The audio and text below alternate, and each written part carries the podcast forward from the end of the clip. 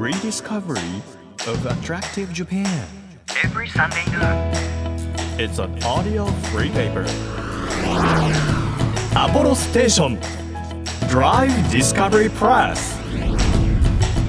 1月23日日曜日時刻は12時となりました。アポロステーションドライブディスカバリープレス編集長のホラン千秋です。私はですね休みが今日までってことになるのかな？今日までですね23日。いや本当になんだろう休む以外に何もすることがないので 本当にあのグーたらしながら過ごしてあのリフレッシュしましたけれども皆さんはねこう年末年始にいや休んだのにもう休むんかいって思ってるかもしれないんですけどそうなんです。このタイミングであの北京オリンピック・パラリンピックがこの後やってきますのでその前のタイミングでとなるとね1月どんだけ休んだでんだって感じになりますけれどもでもおかげさまで、えーリフレッシュできました。ありがとうございます。今日からまた頑張りますよ。この番組は日本全国さまざまな場所にスポットを当てて普段気がつかなかった日本の魅力を再発見していこうという耳で聞くフリーペーパーです。皆さんにとって身近な地域からお気に入りの場所そして一度は行ってみたい土地まで毎回さまざまな特派員をお招きして魅力的なローカル情報をお届けします。今週は先週に引き続き名物おでん探求家の柳生久兵衛さんをお迎えしまして日本各地のおでんの魅力をご紹介してもらいます。先週はねあのご当地おでんの石巻おでんを教えていただきまして実際にスタジオでいただいたんですけど本当に美味しくてで今日もとっておきおでんを教えてくださるということでしたのでぜひ皆さん楽しみにしていてください。そしてお取り寄せできるものをお願いしてますので、ね、興味がある方はその後ぜひお取り寄せなんていうのもいいんじゃないでしょうか。1ページ1ページ締めをめくるように輝きあふれる日本各地の情報と素敵なドライブミュージックをお届けします。音のフリーペーパーアポロステーションドライブディスカバリープレス。今日もどうぞ最後までお付き合いください。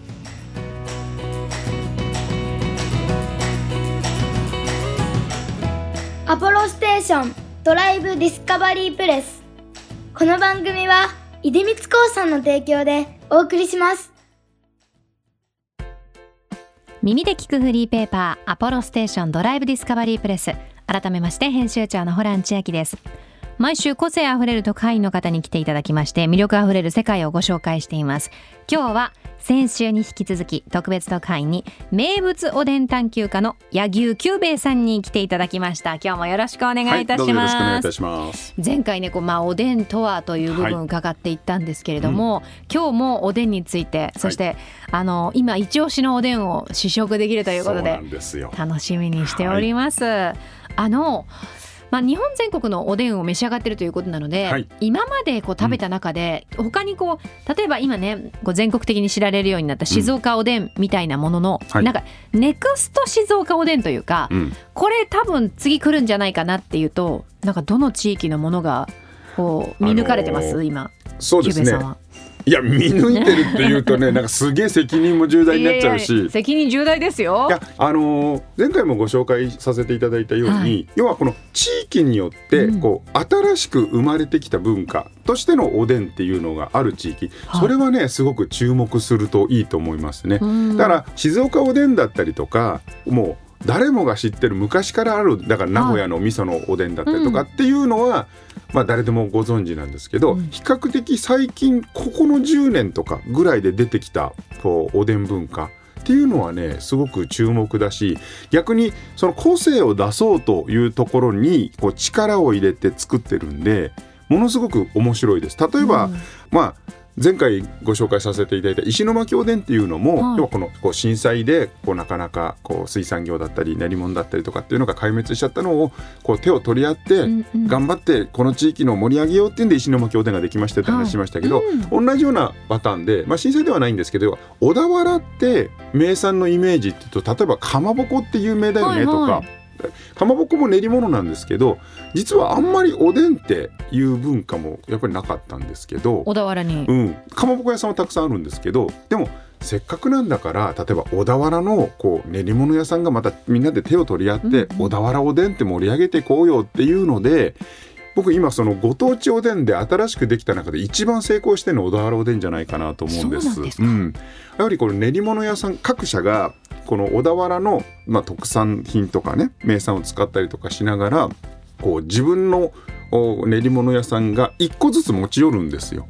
そうするとそのうちはじゃあこれを出します、うんじゃあうちはこれを出しますっていうのを集めて小田原おでんとして一つの鍋の中に入って、うん。で一応小田原っていうとまたあのかまぼこの他に梅もこあう名産として知られるんでその梅干しのこうペーストをねこう練り梅をちょっとこう添えるっていうのを小田原おでんの特徴にしようかみたいな感じででもねわまあそれもいいんですけど私そのまま食べても十分美味しいと思うんで、はいはい。梅つけると梅味になっちゃうよって私は思うんですけど。まあ、味変でね。そうそう。だかうん。らあとはだからその地域性をこう知ってもらいたいとかね、はいはい。特徴を出すっていう意味で例えば小田原おでんなんていうのもあったりとか、全くこうまた狭い範囲でしか知られてないんだけど例えば岩手県の矢巾にあるこう矢巾おでんとかこれはあんまり知られてないと思います、ねどんな特徴があるんですか、これはあのやっぱこう地元産のね油揚げにあの地元産のひき肉入れたりとかして作ったこうなんですかねこう油岩手の大豆の油揚げにひき肉とかこう矢巾のしいたけ詰めて作って矢巾爆弾というような具材だって。まあだからひき肉が入って巾着なんですかうん的なイメージですかね、はいはい。うん、だったりこう地元産のつくねをにお餅入れたつくねだったりとか、うん。やっぱ地元のこう特良さをそうそう知ってもらおうっていう意味でもしくはそれを前面に出してとかっていうところがね。そうですね。でもなんかいろいろこれから有名になりそうなおでんをたくさん。伺ったところでですね、はい。先週に引き続きお取り寄せできるおすすめのおでんを今日も教えていただきたいなというふうに思います。これはですね私が食べて衝撃を受けたと言いますかはい、実際取り寄せさせていただいてもう食べてうまかったので、うん。もうすぐにこれ現地に食べにそのだけそれだけとかそれをメインにわざわざその地域に。私まあ東京在住なんですけど、はいはいはい。実は兵庫まで行きました そのおでんを食べるのに。あらまあ、はい。これちょっと期待値高まってますけれども、はい。なんというおでんでしょうか？これはあの地域のおでんというよりはこれまさにその名物であの芦屋にあります楽し屋さんというお店の塩おでん、塩おでん？うん、ちょっと私の目の前にあるんですけど、はい。いいですか？開けて。はいはいどうぞどうぞ。蓋をオープン。ふわー！え？なんかちょっとやっぱ洒落てませそうなんですよ。ん具がさいや今パッと見ね、はい。金まあ、餅巾着であったり厚揚げこんにゃく大根あとまあ天ぷらというかさつま揚げね。はい。あとブロッコリーが入ってたり、はい。えのきのベーコン巻き。あとしいたけこれただのしいたけじゃない？なんかそうそうそう。新庄みたいになってる。そうなんですよ。えもうちょっと今生つば飲み込んじゃいましたけど。すごいなんか洒落てるわ。あしあしやでこういうおでん食べてるのねっていうわかんないよ。わかんないけど勝手なイメージにぴったり。そうこのしいたけにこのエビのすり身的なエビしいたけですね。あでブロッコリーが合うんですよ。ーブロッコリーね。いやわかります。ブロッコリーが合うんですよ。でこれ大変。だあとねロールキャベツみたいなのも入ってる。あそうそうそうそれもいいです。あとね、えーこのこのこのえのきをねあと肉団子までごめんなさい全然話聞いてない、はい。えのきねえのきえのき。そう。だからきのこ類も結構はい。おでんに合いますよ。おーこれちょっとどれからいくべきですか？これはでもねまあお好みで言っていただいていいんですけど、はい。あえてちょっとねブロッコリーとかね。あブロッコリー。うん。ブロッコリーね私ね多分ね入れたことあると思う。あそうですか。おそらく。やりますね。うちはですね結構何でもあるものを入れてしまえ派の家庭だったので、はいはい、はい、結構何でも入れてる気がするえちょっとえのきベーコン。あえいいですね。えのきベーコン待って待って。えのきベーコンの下に、うん。えのきベーコンだった えのきベーコン。ちょっとなんかポトフみたいじゃないですか。そうですね入ってるものが。はい。あとおつゆじゃない、そうですね。もちろん、ねこれ自慢のねだしです。ね、これもうおつゆだけでいいですか？清兵衛さん。これ2個ずつあるんだからさ。2個ずつある？2個ずつ以上あるじゃないですか。これねあのお取り寄せは2人前以上からできるんですよ。あ、そうなんだ。うん、ちょっと後でその詳しいお取り寄せの情報。じゃあなんかはい。入れますよ、なんか入れますよ。こちらとロールキャベツとか言ってみます？はい。湯葉だ。ロールキャベツじゃない。ですよこれ。湯葉。湯葉行った方がいいですよ。湯葉行ったこれただの湯葉じゃないですから、ただの湯葉じゃない、うん、イメージしたのと違ったもん出てきますから湯葉の中あー本当、うんいただきます。まずおつゆから。うわあなんかねちょっと品のいいあの黄金色なの。つゆが。これはだから芦屋の地域というよりはもうまさにこの楽し屋さんのね。うん、あ。これうまいでしょ、美味しい。あのね塩気は少なめ。うん、だけどなんか甘みも抑えめ？どうですか？でもあるよなんかね難しい。品がいいのよこれ。あの味付け塩しか使ってないんですよあそうなんだ。で鶏ガラのスープと、はい。あとかつおだしと、まあ、昆布だしといりこだし、うん。合わせてでそこに塩を合わせてるんですけどこの具材から出る旨味が結構効いてて、だってそうそうそう。ベーコンの味とかちょっとするじゃないですか。そうだからちょっと洋風なの香そうりがなんですよ。いただきます。じゃあブロッコリーから。はい。うーん。美味しい。染みてる。これね、すごい美味しい。でもこのおでん屋さんのこううん。お店で食べるおでんって多分すんごく大きな鍋にうん。たくさんの具材がこうですかね、浮かんでるってイメージじゃないですか。うん。なんですけど実はここ作り方も特徴があって、はい。大きいお鍋一切ないんですよ。えー、でここすごく取り寄せが向いてるなと思うのは、うん。下処理といいますか仕込みをしとくんです全部のおでん種に。で注文が入ってから小鍋に取って、うん。この自慢の出汁と一緒に合わせるスタイルなんですよ。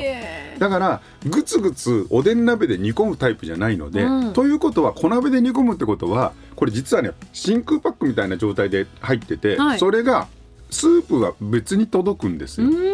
だからお店でやる作業をお家で小鍋におつゆ入れてそこに具材入れてちょっとコトコト煮込むんですよ、ただ湯煎するだけとか、うん。じゃなくてちょっとだけ手間かかるんですでも逆に言うとその下処理をしといてくれたやつをお店でやることと同じことを家でやるわけですから、うん。お取り寄せしてもお店の味がそのまま楽しめる同じ味になるってことですねまあプロの技がそこに本当はあるから同じ味にできるかどうかはね、細かいことはいいのよ。はいかしこまりました。まあ召し上がってみてください。まあ要は美味しくいただけますよということなんです。もブロッコリーも柔らかすぎずちゃんと硬さも残ってて私はすごい好きな具合になってる。まあこれはもう自分のあのグツグツの塩梅だと思うんですが。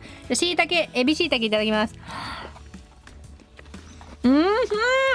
うん。そう、うん今召し上がっていただいたエビしいたけっていうのもね、はい。かなり人気なので、うん。お取り寄せで取り寄せる時は7種8種9種ってあって、うんうん8種と9種にしか入ってないんですねこのエビしいたけ、うんうんうん。これは絶対7種なんていかないで8種か9種いくべきですよ、うん。いや美味しい。あの芯まで味が染みてて美味しいよこれ。もう思いっきり腕まくりして本気で食べるぞ体制になられてますけど。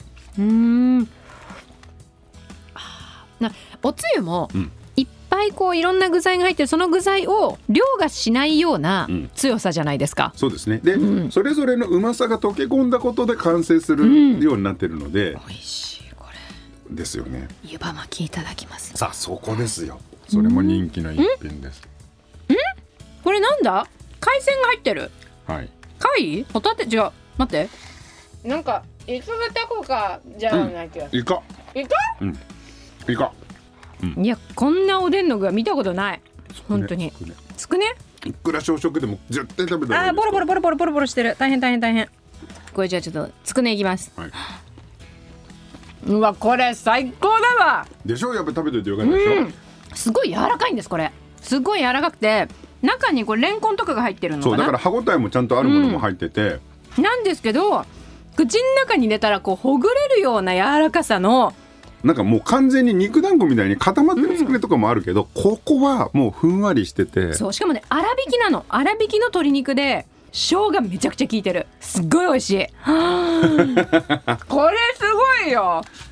よかった。めちゃくちゃ美味しいいやお取り寄せでこの柔らかさこれ崩れずにすごいわ。肉肉引くとこから店で作ってるんですよ。あそうなんですね。自家製なんですね。これだから個人のお店でやってるから、うん。あの工場製品とかじゃないんですよ、うんうん。だからねなかなかこれそんなたくさん大量にできないから、うん。お店で作るやつを仕込んでるやつをなんかお分けしてるみたいな状態のお取り寄せだから、これすごいわ。うん、あのお取り寄せ、ご注文は2人前からということなんですけど、はい。7種盛り合わせ8種盛り合わせ9種盛り合わせ3種類ありまして、ん。今私たちがいただいているのは9種盛り合わせ。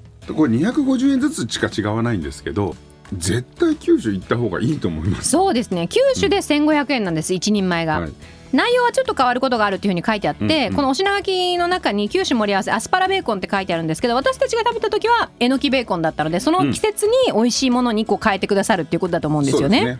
でじゃあお待ちかねの。あうん、これまだびっくりがあるの。だってもうそう。そして湯葉巻きでも驚いたしつくねでも驚いたし。これ実は九種盛り合わせの中に入ってなくて、はい。別で注文する一品があるんうですよ。んうん。そうなんかね極みの追加具材ということで、はい、足せるんですね後から。そうそう。地鶏だけとかあとこのちょっとホルモンだけとかっていうのがこうやっぱり別パックになってて、はい。でそれは7種8種9種を頼んだ人が追加で頼めるやつなんですけど。だったら絶対言っといてというのがこれです。巾着。はい巾着が一番好きなんですよ。そうでしたか。おでんの中で。じゃあちょっとこのお店ならではの個性を楽しんでいただけちゃうと思いはいます。かしこまりました、い、ただきます。ううん？うん？うん？まあ餅はね餅はよく入ってるじゃないですか、何これ？芋？そうなんですよ。お芋お芋とあとね、お肉が入ってる。はい。何これ？これあの牛すじのちょっと甘辛く煮たようななんですけど、うん。その芋もちょっとよく芋だけ食べていただくとお芋が。めちゃくちゃ甘いですよ。これ焼き芋なんですよ。焼き芋本当だ。まあじゃがいもとかはおでんに入りやすいですけどうん。甘辛のこのお肉に合わせてあえて焼き芋さつまいもの焼き芋入ってるんですよ、うん。なんだろうこの甘いお芋と思ったらめちゃくちゃ美味しい。何この組み合わせ？だからこれ単品では頼めないから。確かに。これね中身が結構甘いんですよ、うん。なんだけどもこのおつゆのしょっぱさで甘じょっぱくなって最高の一品になりますね。これまさにこの塩おでんの中にあえてちょっと甘めを入れたっていうのはそういうとこだと思う、これはすごい。うん、これはすごい。はあ。半端ねえこれ。よかったうわこれは最初に出会最初から出会ったんですか？キューベイさんは。いや話を聞いて、うん。そういうのがあるよと聞いてて、でも塩んっていう名前にちょっともともと惹かれて頼んでみたんですけど、想像をはるかに超えた期待を超えた名作でした。いやこれはすごい。いやすごい。こう考えるとご当地おでんだけじゃなくて本当そのお店そのお店こだわりのお取り寄せおでん、ん。本当にたくさんあるんだろうなって思いますね。だけどこれを対応するの多分大変だと思うんですよ。はいはい。だから工場で大量生産じゃなくて本当にお店で仕込んだやつをパック詰めにしてうん。真空パックみたいにして、うん。で、芦屋楽し屋さんです。はい、私的に嬉しいのは、わざわざこのだし別に頼めるんですよ、うんうん。追加で。ね、だし大だしだってごくごくいくタイプですもんね。はい、追加だしだかはら追加だしはもうつやっぱ追加しちゃうね私は。ああこれはしちゃうね。これちなみにだからその追加だし追加しといて実はここのお店でなんかちょっとねあのそうめんも一緒に追加できたりとかあるある。できるからこのだしでプラスおでんじゃない食べ方。はい小豆島産そうめん締めにどうぞということで600円追加具材というふうになってます。こちらは一人前からご注文できますということで、すごいね。松茸ハモなど季節物受け賜りますというふうに書いてありますので、はい。これは四季折々いただきたくなるようなそうですね。だからここに当然松茸入ると全く違ったこの松茸の風味がこの中に溶け込みますし国産ホルモン入れるとそのホルモンのうまみが溶け込みますし、うん、わこの冬聞けてよかったぞっていう情報でした。ねもうありがとうございます。とんでもないですもうぜひぜひまたあの新しいおでん情報が入りましたら、はい。教えてください。承知いたしました。アポロステーションドライブディスカバリープレス。今日の特派員は名物おでん探求家の柳生九兵衛さんでした。2週にわたりありがとうございました。ありがとうございました。Apollo Station Drive Discovery Press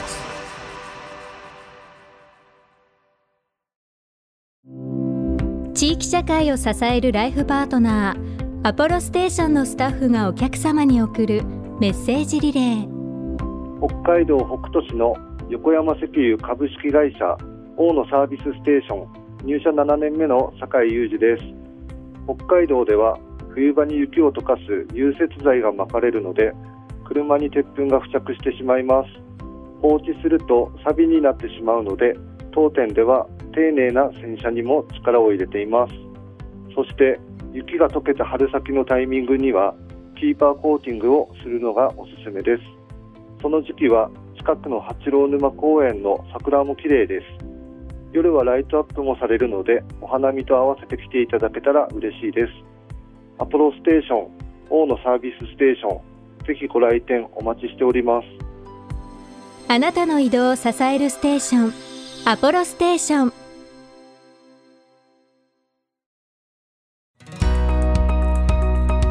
東京 FM からホラン千秋がお届けしてきましたアポロステーションドライブディスカバリープレス。今日は名物おでん探求家の柳生九兵衛さんに来ていただきました。